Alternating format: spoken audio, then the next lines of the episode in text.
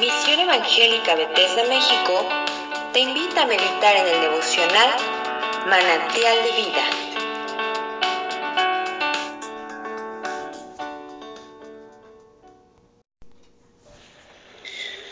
Buenos días, soy el pastor Orlando Yucuté.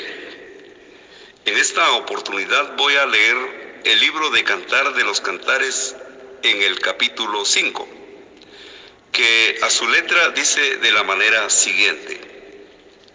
Yo vine a mi huerto, oh hermana, esposa mía. He recogido mi mirra y mis aromas. He comido mi panal y mi miel, mi vino y mi leche he bebido. Comed amigos, bebed en abundancia, oh amados. Yo dormía, pero mi corazón velaba es la voz de mi amado que llama. Ábreme, hermana mía, amiga mía, paloma mía, perfecta mía, porque mi cabeza está llena de rocío. Mis cabellos de las gotas de la noche. Me he desnudado de mi ropa, ¿cómo me he de vestir? He lavado mis pies, ¿cómo los he de ensuciar? Mi amado metió su mano por la ventanilla y mi corazón se conmovió dentro de mí.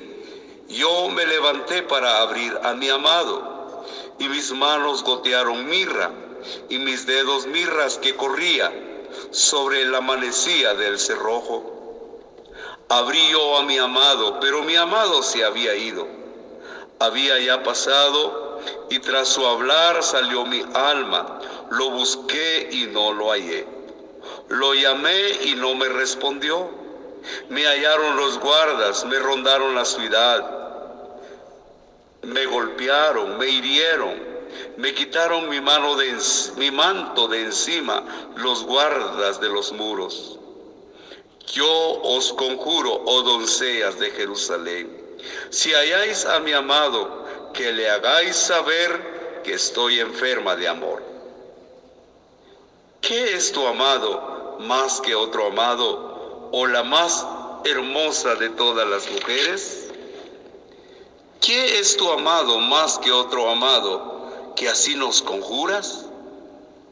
Mi amado es blanco y rubio, señalado entre diez mil. Su cabeza como oro finísimo, sus cabellos crespos, negros como el cuervo sus ojos como palomas junto a los arroyos de las aguas, que se lavan con leche y a la perfección colocados, sus mejillas como una era de especies aromáticas, como fragantes flores sus labios como lirios que destilan mirra fragante, sus manos como anillos de oro engastado de jacintos, su cuerpo como claro marfil cubierto de zafiros, sus piernas como columnas de mármol fundadas sobre basas de oro fino, su aspecto como el Líbano escogido como los cedros, su paladar dulcísimo y todo el codiciable.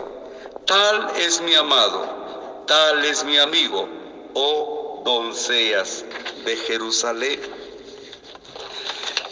Estimados hermanos, esta nueva sección nos relata cómo el matrimonio creció y maduró a pesar de los problemas. Había pasado algún tiempo desde la boda y la joven sintió cierta clase de indiferencia en su relación.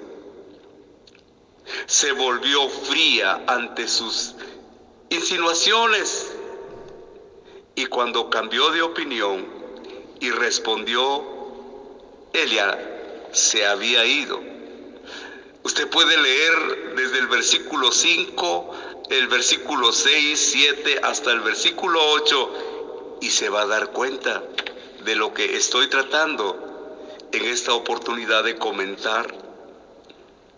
Su egocentrismo e impaciencia, aun cuando fue breve, estimados hermanos, causaron separación.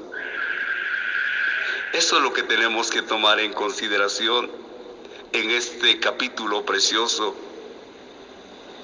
Pero hay algo bien importante, hermanos, es que ella actuó con rapidez para corregir el problema y fue a buscar a su esposo. Me gustaría volver a leer una vez más con ustedes el versículo 5 para que tomemos en consideración lo que estamos tratando de enseñar.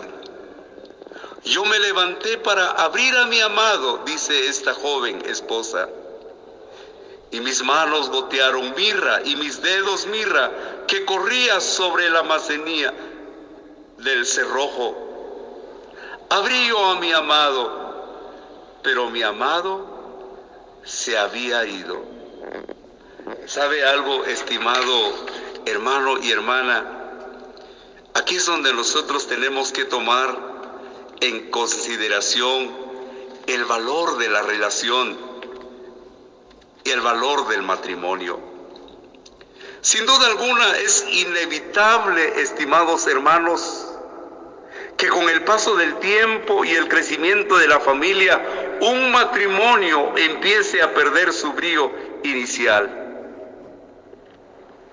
Sí, las miradas, las caricias, a veces ya no producen la misma respuesta emocional. Como pastor, quiero dejarle a usted en esta mañana un breve consejo y que lo tome usted en consideración. Cuide de sus hijos sin descuidar su relación de pareja. Recuerde que los hijos están en casa temporalmente, mientras que nuestro cónyuge hasta que la muerte los separe. Cultive su relación de pareja, disfruten cada etapa de la vida matrimonial. Si tiene hijos pequeños, edúquelos con dedicación. Pero recuerde que existen otras personas que contribuyen al desarrollo de sus hijos como por ejemplo maestros, familiares, amigos, etc.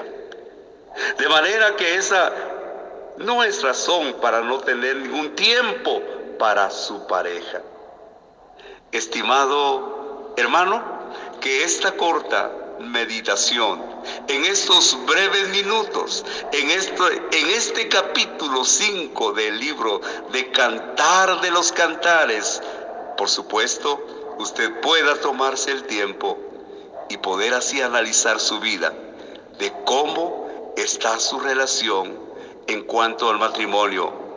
Estimado hermano, que Dios lo bendiga, que mi Padre lo bendiga mucho.